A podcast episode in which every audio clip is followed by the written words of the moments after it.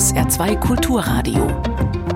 Fragen an den Autor mit Kai Schmieding. Schönen guten Morgen. Boris Palmer ist formal der Oberbürgermeister von Tübingen, gefühlt aber inzwischen mehr der Oberbürgermeister des deutschen Volksempfindens, schreibt die Süddeutsche unlängst. Und weiter, für die einen ist er ein Mann, der unbequeme Wahrheiten ausspricht, für die anderen, zu denen zahlreiche seiner grünen Parteifreunde gehören, ist er ein rhetorischer Zündler. Sein neues Buch, das für viele Menschen, die sich im Besitz moralischer Erhabenheit wähnen, wieder eine Reihe von Zumutungen enthält, trägt den Titel Erst die Fakten, dann die Moral. Und ich freue mich, dass er heute Morgen unser Gast ist. Herzlich willkommen, Boris Palmer, zugeschaltet aus Tübingen. Ja, schönen guten Morgen, Herr Schmiedi. Bitte Mund machen, liebe Hörerinnen und Hörer. Ihre Fragen unter 0681 65 100, gerne auch eine WhatsApp-Sprachnachricht oder per E-Mail Fragen an den Autor mit Bindestrichen dazwischen at sr.de. Wenn Sie sich mit Ihren Fragen beteiligen, haben Sie die Chance, eines von drei Exemplaren heute Morgen zu gewinnen. Herr Palmer, in Ihrem letzten Buch, das Sie auch hier vorgestellt haben, haben Sie über die Flüchtlingsdebatte geschrieben. Nun schreiben Sie über verschiedene politisch-gesellschaftliche Themen, bei denen der rote Faden ist, faktenbasierte Entscheidungen werden angeblich durch übertriebenes Moralisieren erschwert. Ist unsere Republik in einer Tatsachenkrise? Das ist zumindest meine These. Dafür habe ich einige Argumente zusammengetragen. Mein Eindruck ist in der Tat der, dass die Tatsachen immer weniger Gewicht haben und dass stattdessen andere Faktoren immer bedeutender werden, wenn gesellschaftliche Debatten geführt und politische Entscheidungen getroffen werden. Ich halte es für ein Problem und auch für ein Krisenphänomen unserer Demokratie. Viele fragen sich, was sind eigentlich Tatsachen? Was sind Fakten, denen man trauen kann? Diese Woche zum Beispiel haben wir erfahren, was wir alle vermutet haben. Monsanto hat Monsanto freundliche Studien unterstützt und finanziert, deren Inhalte dann als Wissenschaft daherkommen. Ja, das ist ein Teil der Tatsachenkrise, dass immer mehr Leute sagen, man kann ja sowieso nichts mehr glauben. Das finde ich allerdings falsch, denn wenn wir beide uns jetzt unterhalten, ob der Tisch, auf dem mein Buch gerade liegt, real ist, dann kann man zwar auch daran zweifeln, aber es gibt dafür wenig vernünftige Gründe. Und die meisten Debatten, öffentlichen Debatten, die wir führen, sind schon so, dass man mit etwas Recherche, fünf Minuten werden meistens reichen, entscheiden kann, was die Grundlagen, was die Tatsachen sind, auf denen man dann immer ja noch trefflich streiten kann, denn moralische Werturteile werden ja nicht ausgeblendet, wenn man zuerst die Fakten betrachtet und dann fragt, was man selber für gut oder für schlecht hält, als Reaktion darauf. Nennen Sie uns mal ein Beispiel, wo Ihnen das aufgefallen ist gerade, dass da die Fakten zu wenig im Vordergrund stehen und dass zu viel die Emotion und die Moral im Vordergrund stehen. Ich habe mich da bei meinem letzten Buch intensiv damit befasst und jetzt versucht, es auf andere Bereiche anzuwenden und zu verstehen. Deswegen nehme ich ein Beispiel aus diesem Themenfeld, also Flüchtlingspolitik. Wenn Sie da die Frage der Kriminalität betrachten, dann ist es so, dass Sie von denen, die sich selber für flüchtlingsfreundlich halten, großen Widerspruch ernten für die einfache Aussage, unter den Geflüchteten ist die schwere Gewaltkriminalität fünffach häufiger vorhanden als im Durchschnitt der deutschen Bevölkerung. Das wird vehement zurückgewiesen, da wird moralisiert, da wird mal als Nazi verunglimpft, das wird als AfD-Sprech ähm, bezeichnet und dann wird alles Mögliche als äh, Erklärung herbeigeführt, warum das nicht so sei, aber es ist halt einfach eine Tatsache. Kann man in der Kriminalstatistik nachlesen. Und damit ist nicht gesagt, dass die Menschen kriminell geboren werden, aber die Geflüchteten in unserem Land sind fünfmal häufiger in der Kriminalstatistik bei schweren Straftaten präsent als der Durchschnitt. Fertig aus. Punkt. Das heißt noch nicht, dass man keine Geflüchteten aufnehmen darf, aber man muss das Problem zur Kenntnis nehmen. Umgekehrt, während äh, hier also die Linken die Tatsachen nicht zur Kenntnis nehmen wollen, nämlich ähm, das Gleiche war, wenn es um die Arbeitsmarktstatistik geht. Wenn man äh, darauf hinweist, dass Deutschland ein demografisches Problem hat, dass viel zu wenig junge Menschen nachkommen in den Arbeitsmarkt, dass äh, es tatsächlich erfolgreich gelingt, viele Geflüchtete in den Arbeitsmarkt zu integrieren, dass die Jobs annehmen, die Deutsche gar nicht mehr annehmen. Ähm, Gerade habe ich wieder einen Koch gesehen vom Rathaus, der bei uns äh, der bei einer Firma eingestellt ist, bei einem Marktevent. Äh, dann sagen die, stimmt alles nicht, gibt's nicht, wir brauchen keine, das sind alles nur Schmarotzer. Also die Rechten wollen das Positive nicht wahrhaben und die Linken das Negative nicht. Und in beiden Fällen werden die Tatsachen ausgeblendet und stattdessen wird moralisiert. Was ist denn der Motor davon? Sind die sozialen Medien, äh, ist das Internet damit dran schuld, dass uns ja in bestimmte Blasen befördert, wo wir ständig bestätigt werden und wo auch die Meinung, die am emotionalsten, ja am moralisch erhabensten daherkommt, wo die auch die größte Chance hat, durch Algorithmen berücksichtigt zu werden? Ja, das ist bestimmt ein Brandbeschleuniger und ein Teil des Problems, aber auch wiederum zu einfach, denn es trifft äh, offensichtlich auch auf Debatten zu, die nicht im Internet geführt werden. Deswegen sollte man nicht dabei stehen bleiben, die asozialen Medien zu verdammen, auch wenn es dafür sicher gute Gründe gibt. Es geht noch weiter. Ich glaube, es hat auch was mit der Komplexität unserer Welt zu tun. Die ist immer schwieriger zu verstehen. Die Frage, was ist jetzt richtig oder falsch, äh, die lässt sich aus Sicht vieler Menschen schon gar nicht mehr so klar beantworten. Beispiel ihre Monsanto-Studie. Und viel leichter ist es gut und böse zu definieren. Und dann mache ich mir die Welt einfacher. Es trägt also auch zur Komplexitätsreduktion bei, sich da auf einen klaren Standpunkt zurückzuziehen und Haltung zu beweisen, statt sich mit schwierigen, komplexen Fragen zu befassen. Und ich glaube, es hat auch was damit zu tun, dass man damit Erhabenheit, der Begriff kommt jetzt äh, auch von Ihnen wieder zurück, demonstrieren kann. Also es geht auch darum zu beweisen, dass man selber auf der Seite der Guten steht und das trägt auch dazu bei, dass man sich mit dem, was diesem eigenen erhabenen Empfinden entgegensteht, nicht mehr gerne befasst. Das heißt, mit dem Begriff Haltung haben Sie auch so Ihre Probleme, weil häufig wird ja gelobt, dieser oder jener Journalist hat eine tolle Haltung oder dieser Politiker hat eine tolle Haltung. Das sehen Sie ja ein, ein bisschen äh, skeptisch. Ja, in der Tat, das finde ich zunehmend befremdlich, weil Haltung wird meistens dadurch demonstriert, dass man sich eben nicht mit den Tatsachen befasst, sondern die so kunstvoll verdreht, dass man sich auf die Seite des Guten stellt. Und das ist eine ganz besonders gefährliche Sache, äh, weil dann eben äh, die Idee, der Zweck heilige die Mittel nicht mehr weit ist. Da gibt es eine schöne Geschichte, die ich in meinem Buch nacherzähle, von Al Gore. Ich nehme jetzt bewusst was aus dem Bereich, der mir sehr wichtig ist. Ich bin wegen des Klimaschutzes überhaupt in die Politik gegangen. Ich glaube, dass das das wichtigste Thema des 21. Jahrhunderts ist. Und Al Gore wollte äh, von äh, einem äh, schwedischen Wissenschaftler und Arzt Hilfe darin, die Welt möglichst schwarz zu malen. Er wollte Panik unter den Leuten verbreiten, weil er sagte, äh, wenn wir nicht Panik schaffen, dann werden die Menschen nie anfangen zu handeln. Und deswegen darf man übertreiben und schwarz malen und die schlimmste aller Welten zeichnen. Und dieser schwedische Arzt Hans Rosling sagte, äh, das halte er für falsch. Data should be used to tell the truth, not to call to action. Also wir sollen immer bei den Fakten bleiben, wir sollen die Wahrheit sagen und dann mit den Menschen darüber reden, was daraus folgt, statt die Fakten so zu verdrehen, dass wir die Leute in Panik in irgendeine Richtung hetzen, selbst wenn wir glauben, dass es eine gute und richtige Richtung sei. Wer will denn darüber richten? Hm. Jetzt würde ich einwenden, äh, die Data, die Daten, die sind ja seit mehr als drei Jahrzehnten den Menschen eigentlich bekannt. Die sind verfügbar durch die Wissenschaft. Und wenn jetzt nicht nur Al Gore, sondern auch Greta oder vielleicht auch Menschen von Extinction Rebellion sagen, äh, die Leute haben das rational einfach nicht verstanden. Wir müssen denen jetzt Angst machen. Wir brauchen jetzt ein bisschen Emotionen, damit sich was bewegt. Äh, ist das nicht nachvollziehbar? Schon nachvollziehbar, aber falsch. Denn mit den äh, gleichen Argumenten kann man auch gegen Flüchtlinge hetzen. Wenn man der Überzeugung ist, dass äh, Deutschland überrannt wird äh, von einer dunklen Verschwörungsmacht und die Bevölkerung austauschen will. Verstehen Sie, wenn Sie die Fakten nur ausblenden, dann können Sie jede subjektiv edle Ideologie unter die Leute tragen und Panik verbreiten. Und wir brauchen aber in einer Gesellschaft, in der es halt nicht von vornherein Einigkeit darüber gibt, was die Ziele sind, eine Diskussion, die auf einer rationalen Grundlage stattfindet. Deswegen müssen wir uns über die Fakten einigen und dürfen sie nicht für unsere Zwecke missbrauchen, übertreiben, untertreiben, ausblenden verblenden, das ist einfach alles falsch. Es wird ja heute ständig irgendwo der Klimanotstand ausgerufen, hat man das Gefühl. Ähm, man will das Thema scheinbar nicht mehr auf demokratischem Wege diskutieren, beziehungsweise man will einfach nicht mehr den demokratischen Weg gehen, Kompromisse zu finden. Haben Sie das auch beobachtet? Das würde ich jetzt mit dem Notstand noch nicht in Verbindung bringen. Ähm, da ist ja auch ein bisschen ein Übersetzungsproblem dabei. Das kann man auch als Dringlichkeit begreifen so wie es das Europäische Parlament beschlossen hat. Man könnte hat. auch an Notstandsgesetze denken. Ja, eben. Also im Deutschen äh, finde, äh, finde ich, geht es gar nicht. Man darf nicht den Notstand ausrufen, weil dann diese Assoziation aus, herauskommt. Deswegen habe ich das auch abgelehnt und unser Gemeinderat hat es nicht beschlossen. Äh, wichtig ist aber schon, dass wir handeln. Notstand auszurufen bringt ja erstmal dem Klima auch gar nichts. Was ich äh, in der Tat sehe, ist, dass die Bereitschaft, Kompromisse zu machen, eher nachgelassen hat. Das verbinde ich wieder mit diesem Haltungsthema, wenn es bei einer Sachfrage nicht mehr um die Sache selber geht, sondern die jeweilige Haltung zu beweisen. Und jetzt hat man aber verschiedene Haltungen. Ja, wie soll man dann einen Kompromiss machen? In dem Moment, wo man das tut, verliert man ja seine Haltung.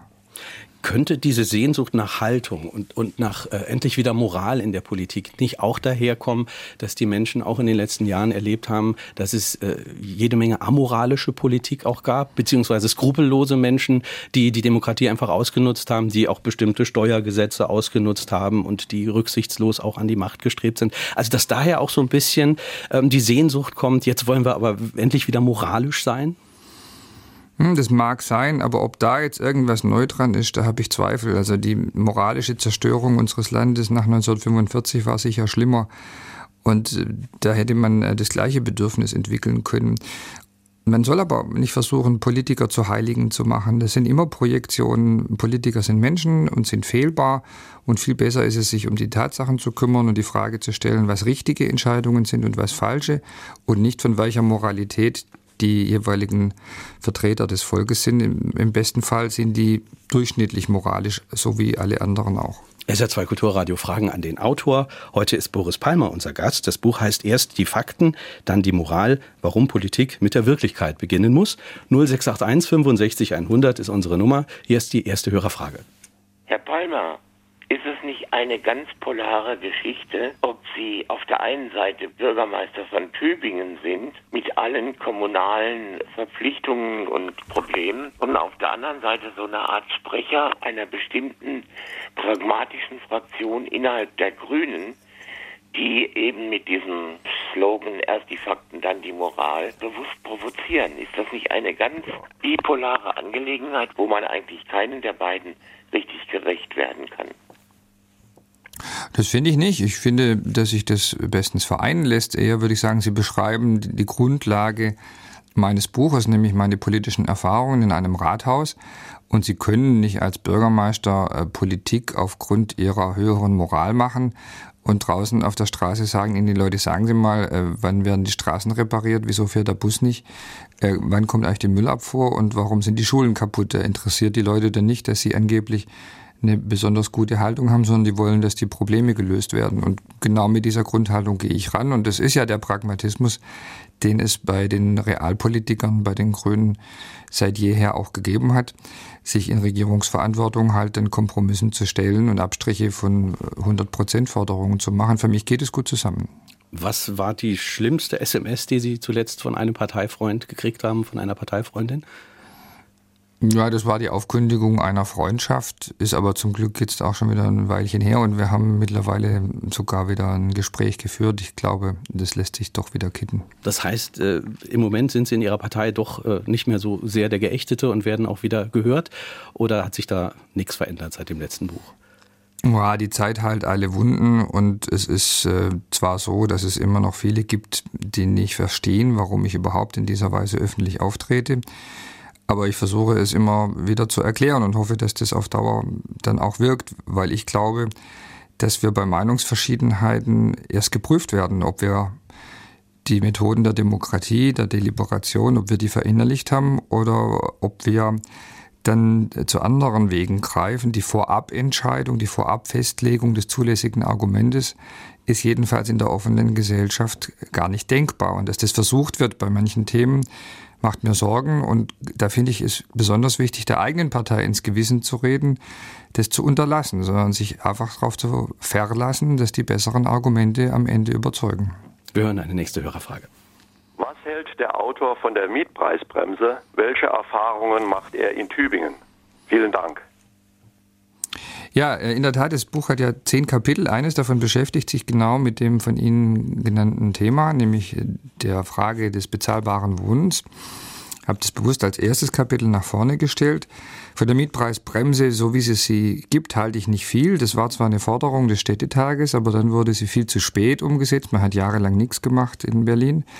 Und dann so löchrig, dass sie nach vorliegenden Studien nur ganz minimale Effekte von zwei, drei Prozent Minderung des Preisauftriebs gebracht hat. Das äh, ist also nicht das, was wir brauchen. Ich glaube aber, ähm, dass wir in der Tat einen staatlichen Eingriff in den Mietmarkt, in den völlig überlaufenen sogenannten Schwarmstädten brauchen. Ich habe nicht die Zeit, es jetzt ausführlich zu erläutern, aber kurz und knapp gesagt, wir haben auf dem Markt einen solchen Druck, dass die Preise so stark steigen, dass sich immer größere Gruppen der Gesellschaft ihre Wohnung nicht mehr leisten können, aus ihrem angestellten Umfeld vertrieben werden und dass wir in eine soziale Spaltung hineingeraten. Der Markt wird es in den nächsten Jahren nicht richten, weil wir weder das Angebot so schnell ausdehnen können, noch die Nachfrage reduzieren können. Und deswegen wäre es notwendig, einen echten Mietendeckel einzuführen. Der Vorschlag, den ich als erster übrigens in Deutschland gemacht habe, der jetzt in Berlin in etwas abgewandelter, wie ich finde, nicht so gelungener Form umgesetzt wird, lautet daher, jede Kommune, die das will, muss das Recht erhalten, Mietpreiserhöhungen zu untersagen. Das heißt, ein Genehmigungsvorbehalt für jede Mietpreiserhöhung in den so teuren Städten. Bei den Maßnahmen, die Sie da ansprechen, da gerät man ja schnell unter Kommunismusverdacht. Und äh, da sagen Kritiker ja, die bewirken keine niedrigeren Mieten, die bewirken das Gegenteil, weil keiner will mehr bauen und investieren.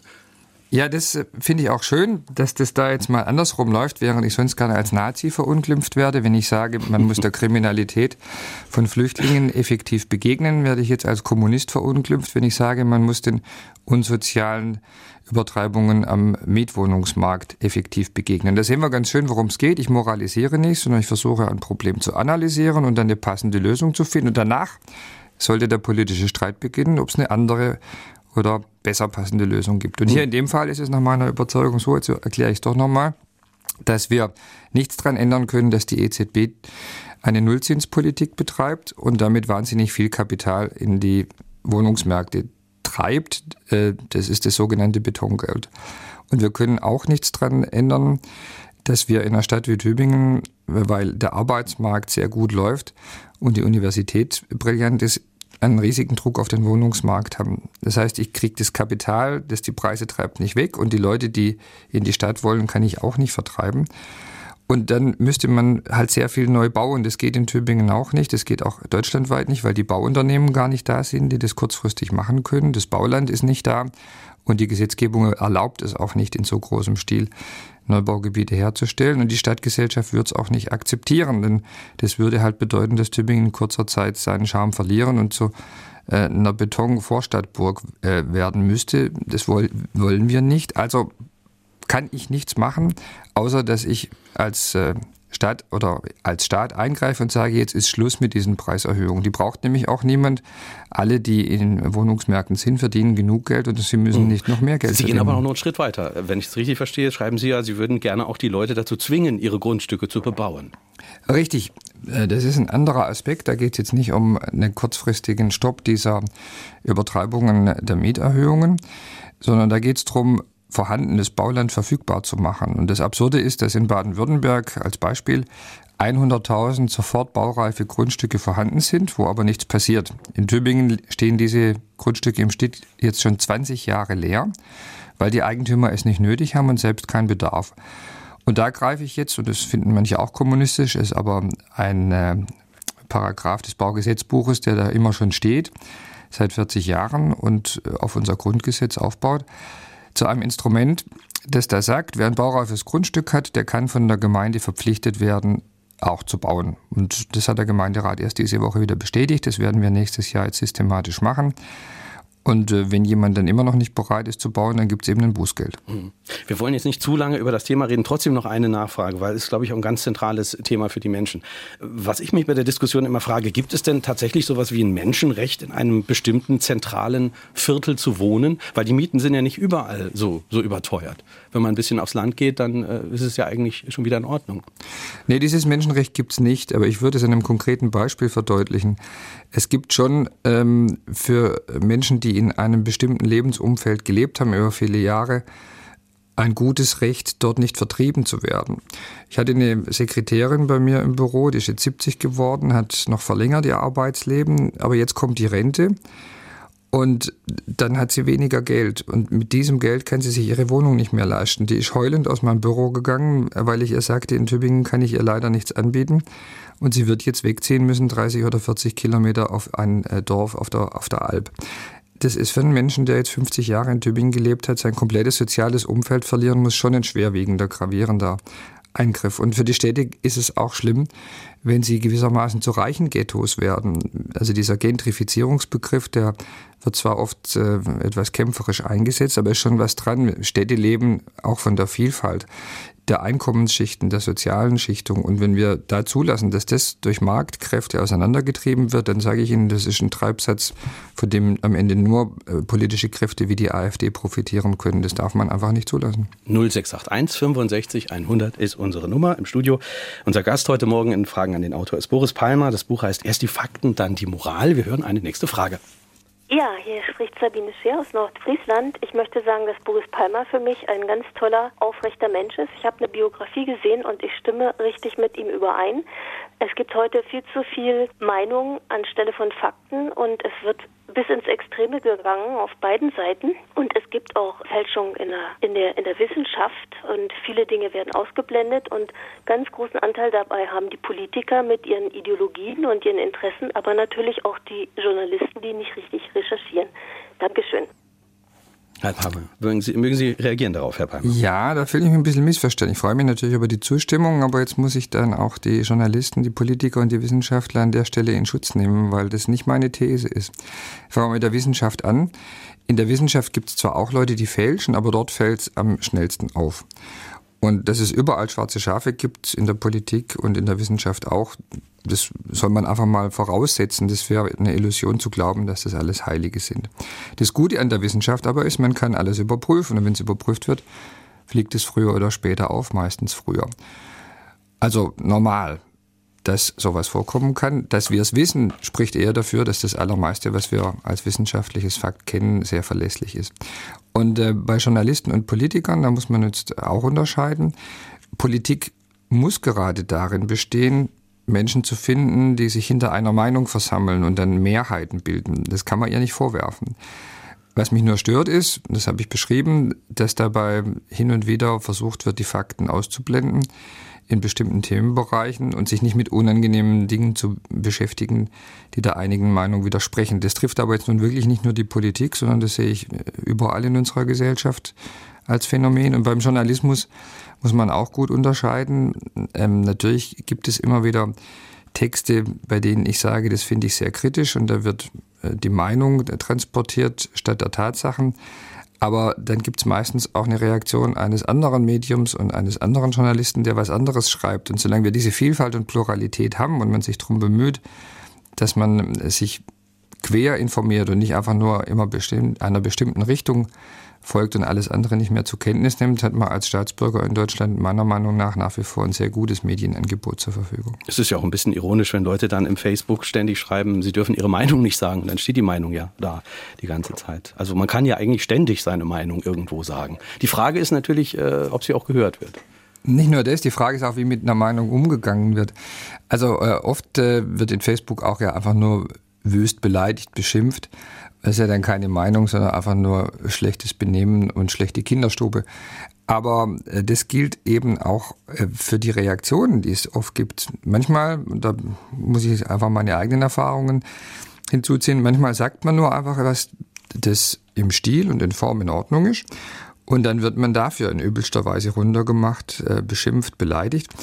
Und was die Leute, äh, die sagen, man kann ja seine Meinung nicht mehr sagen, eigentlich meinen, nach meiner Erfahrung ist, man kann seine Meinung nicht mehr sagen, ohne sofort ausgegrenzt, herabgewürdigt, beschimpft zu werden, wenn man etwas sagt, das einer bestimmten anderen Gruppe in der Gesellschaft nicht passt. Und diese Form der Auseinandersetzung, die ist spalterisch von beiden Seiten.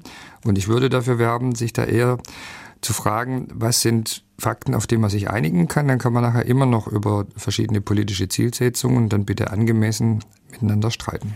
Sie analysieren im Buch ja, mit welchen Themen sich speziell Linke und Progressive heute gerne befassen.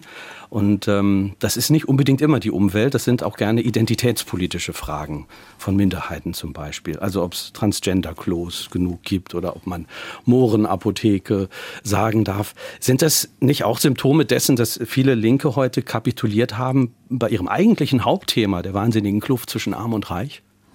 Kapituliert vielleicht nicht, aber viele Linke sind gar nicht mehr so betroffen, selbst betroffen äh, von existenzieller Armut und verlagern daher erstaunlicherweise das gesellschaftliche Hauptkampffeld auf die Themen der Identitätspolitik. Die Schwierigkeit ist, wenn man selber drüber spricht, dann trägt man auch dazu bei, dass dieses Thema immer größer wird. Ich finde eigentlich, es sollte nicht so äh, groß gemacht werden, sondern wir sollten uns wirklich solchen Fragen wie der gerade besprochenen Mietproblematik äh, zuwenden, ähm, Armut in Arbeit, Rentenarmut, Armut in der dritten Welt. Das sind ja immer noch wirklich unfassbare Ungerechtigkeiten aus linker Perspektive, die es zu beseitigen gilt. Das wird aber äh, immer weiter in den Hintergrund gedrängt von den äh, Debatten der Identitätspolitik. Ich bedauere das und merke aber, dass sich das bisher eher verschärft und dass man äh, auch da immer mehr Unduldsamkeit erlebt, dass gerade in diesem Themenfeld die Grundregeln der Debatte missachtet werden und dass versucht wird, eine bestimmte Haltung, eine bestimmte Sichtweise absolut zu setzen, quasi als überpositives Recht einzuführen, das nicht mehr hinterfragt und kritisiert werden soll. Sie schreiben vom Täter-Opfer-Schema, das ganz wichtig ist. Also derjenige, der den Status äh, Opfer hat in diesem Schema, der darf zum Beispiel auch zurückdiskriminieren und den alten weißen Mann spüren lassen, wie sich Diskriminierung anfühlt. Ist das schwarze Pädagogik? Na, äh, schwarze Pädagogik kommt da auch immer wieder vor. Jedenfalls ist es für mich eine schlüssige Erklärung, stammt nicht von mir, ist von, auch aus einem wissenschaftlichen Diskurs. Sandra Kostner hat darüber gerade ein Buch publiziert äh, die versucht zu erklären, woher, woher das kommt. Und äh, ich nehme jetzt auch mal wieder ein Beispiel. Ähm, da da gab es vor einem halben Jahr gab's eine Spiegelkritikerin, eine weiße Frau, die hat einer Influencerin, einer Frau mit Migrationshintergrund vorgeworfen, dass ihre Performance schlecht war. Und daraufhin hat die Influencerin zurückgeholzt, dass das ja wieder übler Rassismus sei. Sei ja klar, diese weiße Frau kritisiert sie nur, weil sie einen Migrationshintergrund hat, also dunkle Haut und anders aussieht. Und das ist ein ganz klassisches Beispiel, wo eine sachliche Debatte nicht mehr möglich wird, weil dieselbe Kritik ohne diesen Unterschied der Herkunft gar kein Problem gewesen wäre. Aber wenn eine Weiße eine Frau mit Migrationshintergrund kritisiert, dann holt die zurück und sagt, das ist Rassismus. Das heißt, sie muss sich, und das ist das Problem, gar nicht mehr mit dem Inhalt der Kritik befassen, sondern sie legt es elegant wieder äh, zurück ins Spielfeld der anderen und sagt, du hast mich ja nur kritisiert, weil du eine Rassistin bist. So kommt man aber natürlich keinen Schritt weiter, weil sich am Ende alle nur noch beleidigt und gekränkt fühlen. Sarah Kostner, die Soziologin, die Sie da angesprochen haben, die schreibt da von der äh, Läuterungsagenda. Also der Konflikt um Identität wird durch das Interesse der Tätergruppe, sich reinzuwaschen, genauso befeuert wie durch das Interesse der Opfergruppen, daraus Vorteile zu ziehen. Man könnte ja sagen, alle äh, ziehen Vorteile daraus. Äh, tatsächlich ist es so, dass man mit so einem ökonomischen Analyseansatz auch erklären kann, warum das so gut funktioniert. Die einen haben den Vorteil, dass sie sich reinwaschen können und damit auch öffentliches Ansehen gewinnen. So hat die Deutsche Bahn zum Beispiel, das ist ein Verein, der äh, ziemlich weiß und ziemlich männlich im Vorstand geprägt ist und seinen Führungsstrukturen, eine Werbekampagne von einem halben Jahr geschaltet, wo interessanterweise ausschließlich Menschen mit Migrationshintergrund gezeigt wurden. Und damit äh, streicht man als Bahn eine moralische Devise ein. Das ist ein rein ökonomisches äh, Werbeargument. Und umgekehrt kann man unter Berufung auf den eigenen Opferstatus Sonderrechte einfordern. Da habe ich äh, auch ganz konkrete Beispiele. Mir hat mal eine Frau geschrieben, ich kriege keine Stelle als Lehrerin, ich werde diskriminiert äh, bin Biologin. Biologen werden doch gebraucht, aber ich habe Migrationshintergrund, deswegen stellt das Land Baden-Württemberg mich nicht ein. Ich bin der Sache nachgegangen. Am Ende hat sich herausgestellt, sie hat die Prüfung nicht bestanden. Naja, das hätte jetzt auch jedem Menschen ohne Migrationshintergrund den Zugang zum Staatsdienst verwehrt. Sie sehen, beides äh, hat Vorteile für die Opfer und für die Tätergruppe. Das hat aber einen großen Nachteil. Die Gesellschaft wird entlang dieser äh, Linie Opfer und Täter immer weiter gespalten. Bei dem Beispiel mit der Bahn, was viele vielleicht im Internet dann doch nicht mitverfolgt haben, da war es ja so, da hatten Sie eine Bahnwerbung kritisiert und äh, bei der Werbung kann man dann drei Prominente, glaube ich, sehen mit Migrationshintergrund. Das eine ist ein Formel-1-Rennfahrer, dessen Name mir gerade nicht einfällt. Rosberg. Das, Rosberg, genau. Das andere ist, ist eine RTL-Moderatorin, auch eine sehr erfolgreiche. Und das äh, dann noch ein, ein schwarzer, sehr erfolgreicher ZDF-Fernsehkoch. Und dann haben Sie geschrieben, das bildet nicht Deutschland ab. Kritiker haben gesagt, das ist rassistisch, dass Sie das schreiben. Andere haben wiederum gesagt, das bildet vor allen Dingen deswegen deswegen nicht Deutschland ab, weil das lauter Prominente und Hochverdiente sind, die niemals mit der Bahn fahren würden. Das wäre die sozusagen alte linke Kritik, dass es eigentlich komisch ist, wenn man Millionären noch weiteres Werbegeld der Bahn hinterher schmeißt. Die gab es aber komischerweise nicht. Äh, ich habe, äh, um genau zu sein, gefragt, welche Gesellschaft soll das abbilden? Denn dass das Deutsche sind, steht für mich außer Frage. Darum geht es nicht.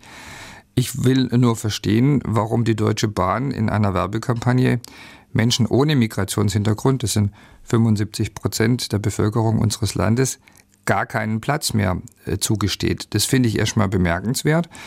Und dafür kann es Motive geben, die möchte ich dann aber verstehen und möchte wissen, wie die Bahn dazu kommt. Die Bahn hat sich bis heute geweigert, das in irgendeiner Weise zu erklären, sondern sie behauptet, es sei ja völlig selbstverständlich und jeder, der das hinterfragt, habe ja wohl ein Problem mit der offenen Gesellschaft. Äh, das war jetzt ein Originalzitat äh, vom äh, Presseaccount der Deutschen Bahn. Und das ist genau das Moralisieren, das uns nicht weiterbringt. Denn dass das jeder sehen kann und dass das nicht eins zu eins abbildet, wie unsere Gesellschaft aussieht, ist offensichtlich. Dass Werbung das nicht muss, stimmt auch, aber wenn ein Staatsunternehmen sowas macht, sollte es schon erklären, warum es das tut. Und mhm. meine These ist ganz einfach, wer ein Unternehmen so runterwirtschaftet, wie die Bahn das die letzten Jahre gemacht hat, dass ständig die Züge ausfallen. Bei uns in der Region haben sie nicht mehr genug Lokführer. Sie haben jetzt den Fahrplan so zusammengestrichen, dass die Pendler nicht mehr in die Stadt kommen, bei uns hier in Tübingen. Wer also nicht mehr mit äh, der Leistung der Bahn mit pünktlichen Zügen, wer, man kann die auch im Winter fahren, der macht sich dann selber halt zum pluralistischen, weltoffenen Unternehmen, das man selber nicht ist und stellt Menschen in die Schaufenster, in die Werbung, die das symbolisieren sollen. Und das halte ich wirklich für außerordentlich befremdlich. 0681 65 100 ist die Nummer 9.35 Uhr. Wir hören eine nächste Frage. Es sind nicht zu viele Akademiker in der Politik. Also ich meine damit zu wenige, die, die von der Praxis durchdrungen sind, also die Ahnung von der Praxis haben. Danke. Ja, das äh, kann man durchaus so sehen. Es gibt ein schönes Zitat eines früheren Landtagspräsidenten von Baden-Württemberg, der sagte mal, der Landtag ist einmal voller, einmal leerer, aber immer voller Lehrer. Und das hat ein bisschen was damit zu tun, dass man damals halt äh, ähm, wechseln konnte aus dem Lehrerdienst ins Parlament und zurück ohne jedes Problem, äh, weil das alles äh, in einem Beamten äh, Laufbahnsystem sich unterbringen ließ. Hat sich auch mittlerweile geändert übrigens.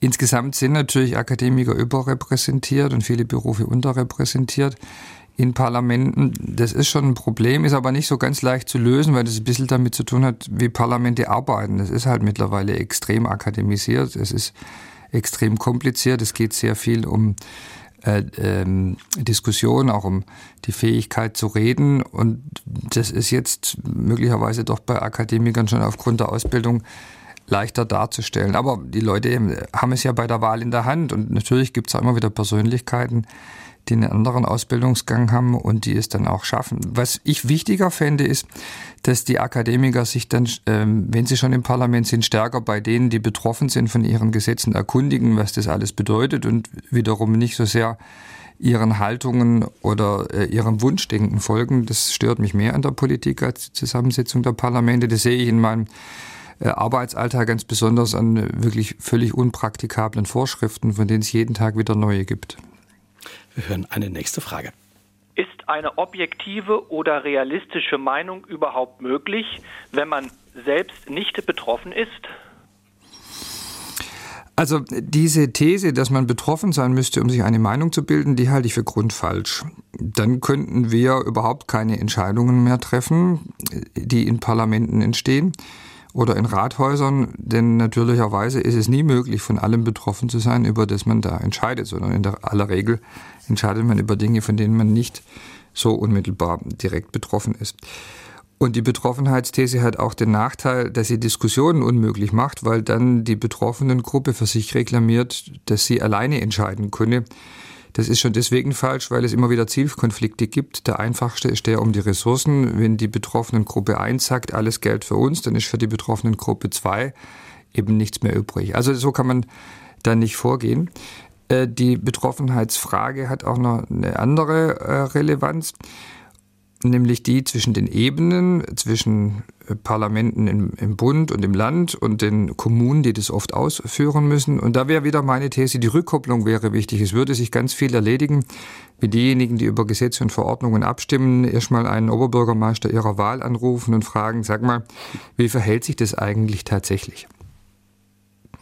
Jetzt haben wir aber gelernt, äh, wenn Sie, wenn Sie das einfordern, dass die Leute vor Ort gefragt werden müssen, zum Beispiel beim äh, Kapitel Windmühlen, äh, über das Sie da auch, oder Windräder, über das Sie auch schreiben, dass wenn man die Leute fragt, natürlich allgemein sagen, natürlich sind wir für saubere Energie, aber wenn man dann sagt, hier in der Nähe deines Grundstücks wollen wir Windräder errichten, dann sieht das ganz anders aus. Wie sehen Sie, wie gehen Sie denn damit als grüner Praktiker vor Ort um? Ja, das ist so, dass es Dinge gibt, die niemand bei sich im Hinterhof oder in der Nachbarschaft haben will, weil sie Störwirkungen entfalten. Und Dagegen würde ich mich jetzt auch erstmal nicht besonders wehren. Das ist normal. Man, man soll auch hier nicht verlangen, dass die Menschen jetzt zu Heiligen werden und für alle anderen die Lasten tragen. Was aber wichtig ist, ist der Diskussionsprozess, den man dann führt.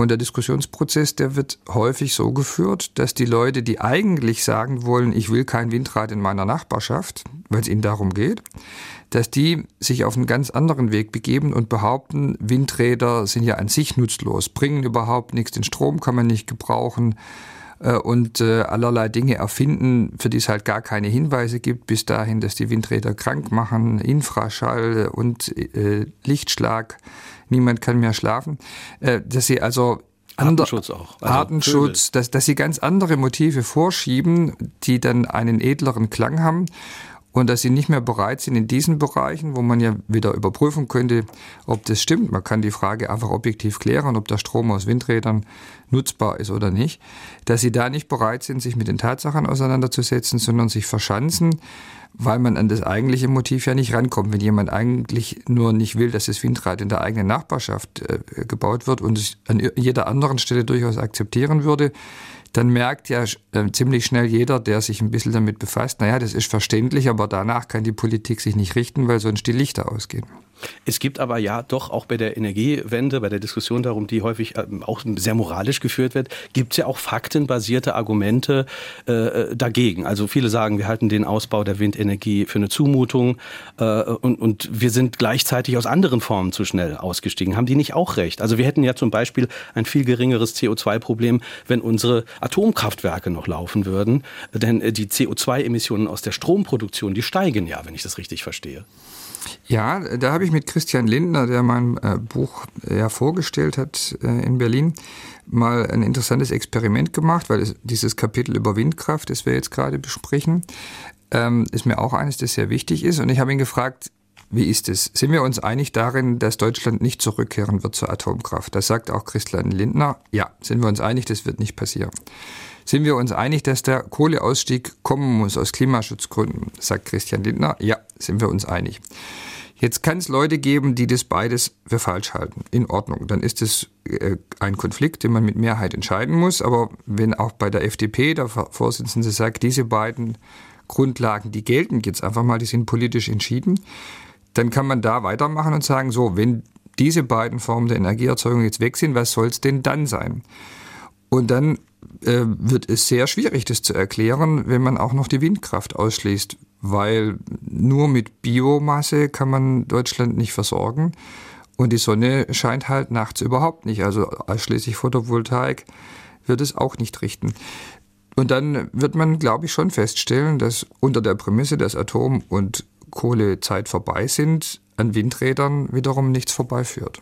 Bei uns wird aber nun ausgerechnet die klimafeindlichste Energie, das ist so ein bisschen eine Ironie der Entwicklung, die Braunkohle wird immer stärker genutzt, weil das der billigste Strom ist. Das schreiben Sie auch im Buch. Ja, ja, das ist so. Ähm, das ist ähm, ein, ein Effekt unseres derzeitigen Marktpreissystems. Und da hat die äh, Braunkohle aus abgeschriebenen Kraftwerken Vorteile gehabt gegenüber Erdgas, was sehr viel klimafreundlicher ist. Es dreht sich gerade wieder, es wird wieder besser interessanterweise. Aber aus dem Grund ist es eben richtig, die Laufzeiten von Kohlekraftwerken zu begrenzen, was ja jetzt auch durch die Politik angegangen wird. Wie sieht es mit dem CO2-Zertifikatehandel aus? Hat sich der nicht auch als zahnloser äh, Tiger erwiesen? Beziehungsweise Dinge, die hier eingespart werden, die werden dann halt anderswo in die Luft geblasen, wo Leute die Zertifikate sich gekauft haben dann? Ja, das ist tatsächlich mal so ein Punkt, wo es richtig kompliziert wird. Ich habe versucht, das zu erklären. Aber äh, da glaube ich, da muss man tatsächlich eher mal zwei, drei Seiten lesen. Im Radio, ich versuch's. Ähm, der Zertifikatehandel in Europa, den es gibt, leidet an einem Problem, dass nämlich die Menge der Zertifikate politisch festgelegt werden muss. Wer soll das sonst machen? Und dass in der Vergangenheit, in den letzten 15 Jahren, dadurch extreme Preissprünge entstanden sind, die keine verlässliche Investition mehr erlauben. Der Preis ist mehrfach fast auf Null zurück gefallen, weil durch Konjunkturabschwung weniger CO2 ausgestoßen wurde als ursprünglich geplant. Und bis ein Parlament dann sagt, jetzt nehmen wir Zertifikate absichtlich weg, um den Preis wieder zu verteuern, da vergehen viele Jahre. und dann äh, passiert für den Klimaschutz eben nichts.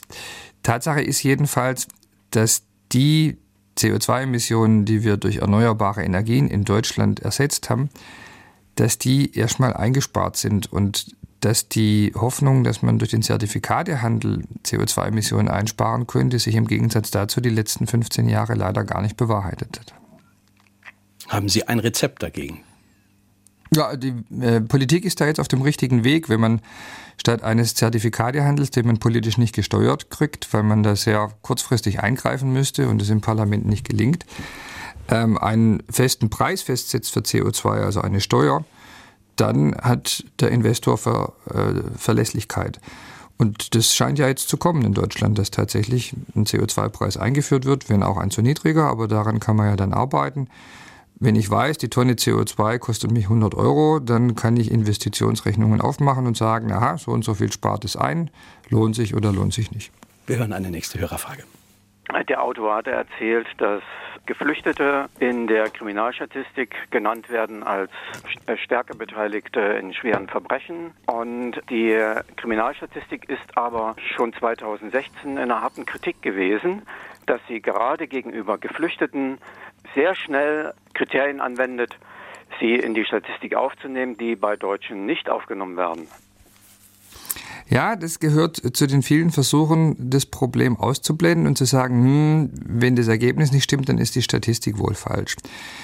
Die polizeiliche Kriminalstatistik ist halt die beste, die wir haben. Eine andere gibt's nicht. Man könnte nur noch sagen, na ja, es gibt halt gar keine Daten. Das wäre aber wohl auch verheerend, weil dann würden wir uns vollkommen dem Volksgefühl aussetzen und ich glaube nicht, dass dabei was Gutes rauskäme. Geflüchtete werden in einem eigenen Sonderbericht des äh, Bundeskriminalamts behandelt und da werden all diese möglichen Verfälschungen schon mit diskutiert und unter anderem hat man alle ähm, ähm, Verdachtsfälle, bei denen spezielle ausländerrechtliche Themen angesprochen werden, rausgerechnet, damit solche Verfälschungen nicht auftreten. Also ich glaube, man sollte immer kritisch umgehen mit Statistiken, aber man sollte nicht dann, wenn einem das Ergebnis äh, nicht gefällt, dann anfangen, die Statistik als Ganzes als unbrauchbar zurückzuweisen. Da kommt man in Teufelsküche. Nun gibt es aber, was das angeht, eine Stelle in dem Buch, die mich ein bisschen irritiert hat. Aha. Es geht um eine Szene, in der sie in äh, Ulm, die will ich jetzt mal erzählen, von einem Radfahrer fast über den Haufen äh, gefahren werden. Und sie schreiben, der Radler war jung, männlich, schwarze Hautfarbe, mit goldenen Kettchen behängt und trug seine nackte Brust mit einem bis zur Hose geöffneten Hemd zur Schau. Und ihre Folgerung später ist, wer das Asylrecht erhalten will, der muss zulassen, dass Menschen sich über solche Sachen, über solche Szenen öffentlich ärgern. Diese Verbindung mit dem Asylrecht, was hat das denn hier mit Fakten zu tun? Und das könnte doch auch von der Beschreibung her, ich sag mal, ein, ein schwarzer Disco-Schwabe mit offenem Hemd sein. Könnte, ja, haben Sie recht, nicht auszuschließen, aber es gibt eben auch das äh, Instrument der Wahrscheinlichkeitsberechnung. Und das habe ich dann nachträglich gemacht, vorher natürlich nicht, so schnell kann man das nicht kalkulieren, habe mir die Bevölkerungsstatistik von Ulm angeschaut und da stellt man fest, ähm, in äh, Ulm sind zum Beispiel in den letzten Jahren 150 ähm, äh, Gambier 115 Gambier ähm, als Asylbewerber aufgenommen worden. Davon sind 107 junge Männer. Das heißt, es sind fast nur junge Männer gekommen aus Gambia. Und so sieht man das bei vielen anderen Nationalitäten äh, aus schwarzafrikanischen Ländern, dass der Anteil derjenigen, die schwarze Hautfarbe haben, jung und männlich sind in einer Stadt wie Ulm, äh, bei 80 Prozent etwa liegt, die geflüchtet sind. Nur 20 Prozent der Menschen, auf die diese Merkmale zutreffen, leben dort schon länger. Schon mal eine erste interessante Erkenntnis. Und die zweite ist, ähm, wer dann da schon länger lebt, der hat in Ulm statistisch gesehen immer einen Arbeitsplatz, weil es dort quasi keine Arbeitslosigkeit gibt. Bei Geflüchteten ist es derzeit noch anders. Und wer gerade ähm, bei der Kreissparkasse den Schalter zugemacht hat, der kann sich einfach nicht erlauben, in diesem Aufzug dann durch die Ulmer Fußgängerzone ähm, zu radeln, sondern der wird dann noch einigermaßen ordentlich gekleidet sein. Das heißt also, die Kombination dieser beiden Merkmale, nämlich einerseits jung, schwarz, männlich und andererseits ein Sozialverhalten, das man mit einem Job eigentlich nicht verbinden kann, weil der Arbeitgeber das nicht tolerieren würde, er führt fast äh, zwangsläufig mit extrem großer Wahrscheinlichkeit dazu, dass man hier äh, einen Asylbewerber hat. Klar, könnte auch anders gewesen sein, ist aber unwahrscheinlich. Und am Ende geht es darum auch gar nicht, weil ich nicht beweisen will, dass es ein Asylbewerber war, sondern mir geht es darum, dass diese von den meisten Menschen in so einer Situation ganz automatisch, weil plausibel entstehende Vermutung dazu führt, dass man dieses Fehlverhalten insgesamt mit dem Asylrecht in Verbindung bringt. Und deswegen glaube ich, man muss Leuten, die so über die Stränge schlagen, im öffentlichen Raum ganz klar Grenzen ziehen, weil das das Asylrecht und seine Akzeptanz beschädigt, wenn da nichts unternommen wird. Und da wird relativ wenig dagegen unternommen. Wir hören eine nächste Frage. Sind diese Führungseliten wirklich nur naiv oder wollten sie die Bevölkerung bewusst irreführen? Dankeschön. Also die Frage kann ich jetzt schwer beantworten. Ihr müsst jetzt wissen, welche Führungseliten es sein. Die Überschrift hier äh, von meinem Kollegen war Flüchtlingswelle 2015. Mhm, okay. Ob Gefahren politisch ausgeblendet wurden. Ja, ähm, nein, also äh, ich bin der Überzeugung, dass diejenigen, die sich für die Aufnahme der Geflüchteten ausgesprochen haben, das aus humanitären Gründen taten und bis heute tun. Und dagegen ist meiner Meinung nach überhaupt nichts zu sagen. Dass die damit verbundenen Probleme eher ausgeblendet werden, scheint mir eine Folge dieses Moralisierens in der Politik zu sein und äh, auch des Wunsches, das nicht wahrhaben zu wollen, nicht wahrhaben zu müssen. Wir haben vorher kurz darüber diskutiert, wenn man eine Statistik zitiert, dann wird erstmal die Statistik hinterfragt, nichts dagegen, aber am Ende sollte man dann doch mit dem Wissen, das man hat, auch entsprechend umgehen. Also nein, da, da geht es nicht um bewusste Irreführung der Bevölkerung, sondern da geht es um eine humanitäre Politik. Hubert Braunshausen hat uns eine E-Mail geschrieben an Fragen an den Autor mit Bindestrichen sr.de.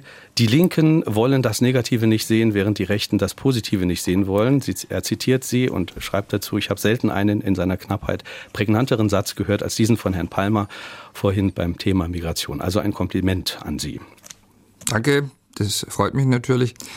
Würde mich noch mehr freuen, wenn mehr Leute versuchen würden, daraus die richtigen Schlüsse zu ziehen. Hier noch eine Frage per WhatsApp 0681 65 100 ist auch da die Nummer für Ihre Nachrichten. Was sagt der Autor zum dramatischen Artenschwund weltweit und auch in Deutschland? Welche Maßnahmen sieht er als sinnvoll an in der Landwirtschaft, Forstwirtschaft, aber auch in Privatgärten?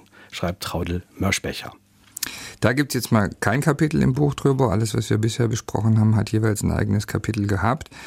Ich fasse mich kurz. Ich glaube, dass das größte Problem die ausgeräumten Landschaften sind, dass wir unsere Landwirtschaft so stark in Richtung Agroindustrie umgebaut haben, dass da kein Platz mehr für Insekten und äh, für viele Tiere ist und dass wir uns an dieser Stelle Gedanken machen müssen, wie wir Nahrungsmittelproduktion so gestalten, dass auch Tiere und Pflanzen eine Chance haben, die wir nicht gebrauchen für äh, unsere Zwecke, sondern die einfach existieren und die meiner Meinung nach auch ein Recht darauf haben, geschützt zu sein. Wir haben eine Frage von Benjamin Butz, eine ganz äh, praktische Frage. Guten Morgen. Im Alltag habe ich meist die Fakten nicht parat. Bei Gesprächen mit Freunden oder spontanen Begegnungen ist schwer, einen Sachverhalt differenziert mit Fakten zu betrachten. Wie geht Herr Palmer in solchen Situationen damit um? Hat er eine Empfehlung für eine sinnvolle Diskussion? Das Gespräch kann man selten fortsetzen, wenn man die Fakten äh, nicht kennt, schreibt Benjamin Butz aus Riegelsberg. Mhm. Also ich bin jetzt zugegebenermaßen ein Faktenfresser und komme selten in die Situation, sondern kann in aller Regel ziemlich präzise belegen, wozu ich mich äußere und wenn ich es nicht kann, dann äußere ich mich auch nicht dazu. Das heißt, meine erste Empfehlung wäre dann, wenn man nicht sicher ist, gar nicht Diskussionen zu führen, sondern erstmal zu sagen, das lese ich jetzt mal nach, bevor wir da weiter diskutieren. Und wenn das nicht möglich ist, dann finde ich, ähm, also ein Google-Klick hilft weiter. Selten waren Informationen so leicht und schnell zu erreichen wie heute. Und die allermeisten Fragen, die in öffentlichen Debatten diskutiert werden, die sind auf dem Weg entscheidbar, jedenfalls was die Faktenlage angeht. Wir hören eine nächste Frage. Und zwar höre ich immer wieder auch von Leuten, die selbst in der Politik tätig waren, dass diejenigen Leute, vor allem auch Abgeordnete, die sich so ihre eigenen Gedanken machen aufgrund von vielen Kontakten im Wahlkreis und die sich dann an Fakten orientieren, innerhalb ihrer Partei dann auch hier zum Beispiel bei uns im Landtag, wird im Bundestag auch nicht anders sein, zur Raison gerufen werden. Und äh, wenn sie weiter auf ihrer faktenorientierten Meinung beharren, dann parteiintern massiv angefeindet werden. Und ich wollte den Autor fragen, ob er dazu vielleicht sogar aus eigener Erfahrung etwas dazu sagen kann und sagen möchte. Ja, die Erfahrung habe ich schon auch gemacht. Es gilt aber natürlich immer nur dann, wenn man Fakten präsentiert, die jeweils der Partei nicht ins politische Konzept passen. Ich habe äh, in meinem Buch jetzt darauf geachtet, dass ich da ähm, nicht einseitig werde. Ich habe sozusagen ganz bewusst äh, Kapitel ausgewählt, wo ich sogar noch weitergehe als meine Partei. In der Wohnungsmarktpolitik setze ich als Oberbürgermeister Instrumente ein, die meine Partei jetzt erst ins Wahlprogramm aufgenommen hat, wie das Baugebot und äh, den Mietendeckel. Ähm, in der Luftreinhaltepolitik ist es umgekehrt. Da sage ich bei nüchterner Betrachtung der Fakten, die Dieselfahrverbote bringen nichts für die Gesundheit. Dann sollten wir es lassen, auch wenn ich weiterhin der Meinung bin, dass wir gut daran tun, weniger Autos in den Städten zu haben, aber aus ganz anderen Gründen, nicht wegen Gesundheitsgefahren von Dieselabgasen. Bei der Windkraft setze ich mich vehement in meinem Buch dafür ein, dass die wieder akzeptiert wird und versuche alle Scheinargumente auszuräumen, die gegen den Ausbau der Windkraft sprechen.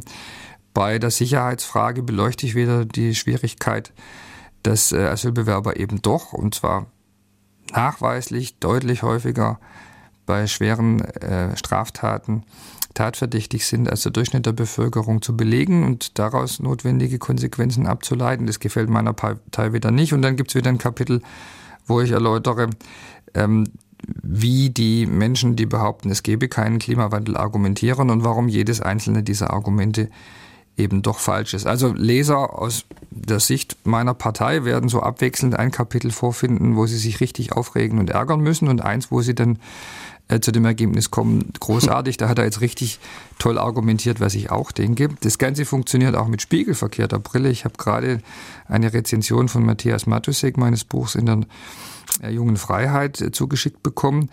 Der sagt wiederum bei allen Kapiteln, bei denen ich äh, sozusagen grüne Positionen vertrete, das sei das äh, grüne Religion und äh, alles Unsinn.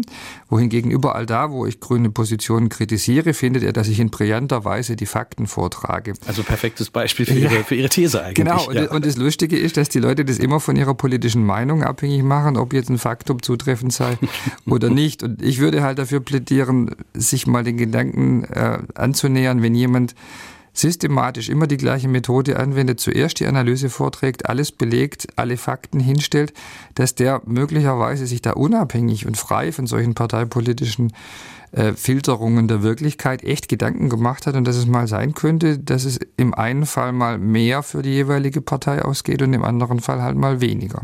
Zum Thema stand äh, in der linken Taz neulich was Wohlmeinendes über sie, was ich mir rausgeschrieben habe. Und zwar vermutete der Schreiber, dass bei den Grünen, ich zitiere, der moralische Druck zur Konformität höher ist als anderswo.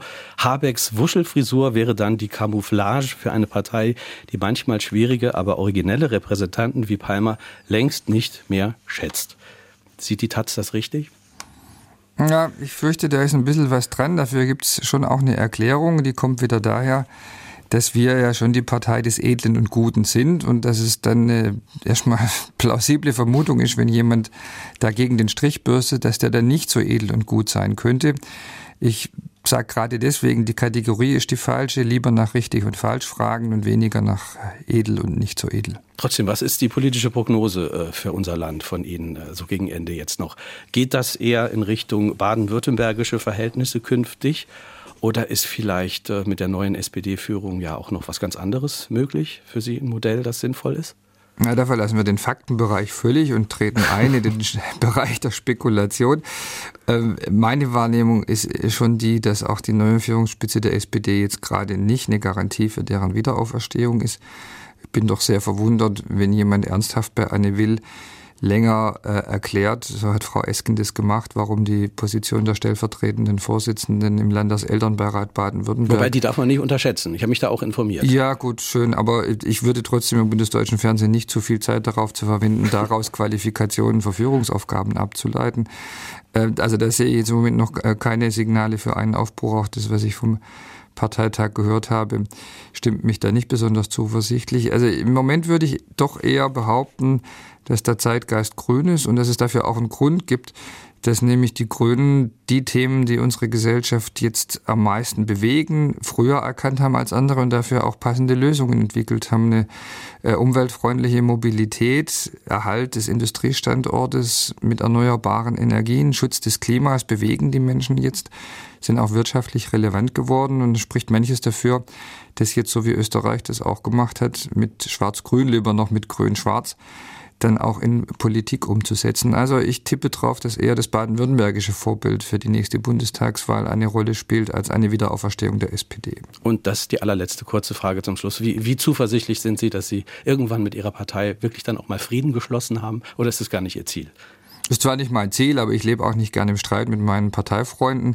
Ich bin da recht zuversichtlich, weil wir in Tübingen im nächsten Jahr ein Klimaschutzprogramm äh, vorlegen werden. Den Entwurf hat die Verwaltung schon fertiggestellt bei dem man sicherlich sagen kann, das ist das ambitionierteste für ganz Deutschland. Es würde mich sehr wundern, wenn meine Partei das überhaupt nicht zur Kenntnis nehmen würde. Vielen Dank, Boris Palmer. Dankeschön für das Gespräch und schöne Grüße nach Tübingen.